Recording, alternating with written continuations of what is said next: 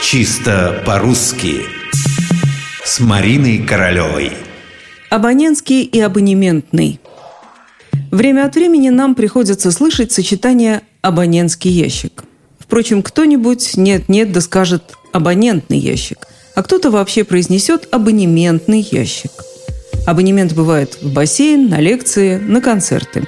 Бывает библиотечный абонемент, потому что абонемент – это документ, который предоставляет право пользоваться чем-либо, право на какое-нибудь обслуживание. Значит, абонементный, относящийся к абонементу, связанный с ним. Абонементный билет, абонементный концерт, абонементная карточка. Совсем другое дело – абонент – это лицо или учреждение, которое имеет абонемент, пользуется абонементом. Абонент – телефонные сети, например.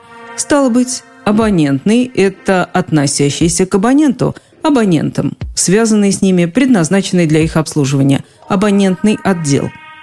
Тогда что такое абонентский?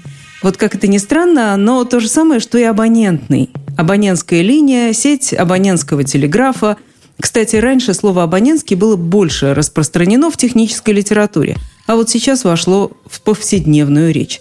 Также можно говорить про абонентский почтовый ящик, то есть почтовый ящик, которым пользуется определенный абонент, и про абонентный почтовый ящик, то есть предназначенный для конкретного абонента. В данном конкретном случае абонентский и абонентный – синонимы. А вот плата может быть либо абонентская, либо абонементная, но никак не абонентная. В общем, еще раз. Ящик абонентский и абонентный, плата абонентская и абонементная –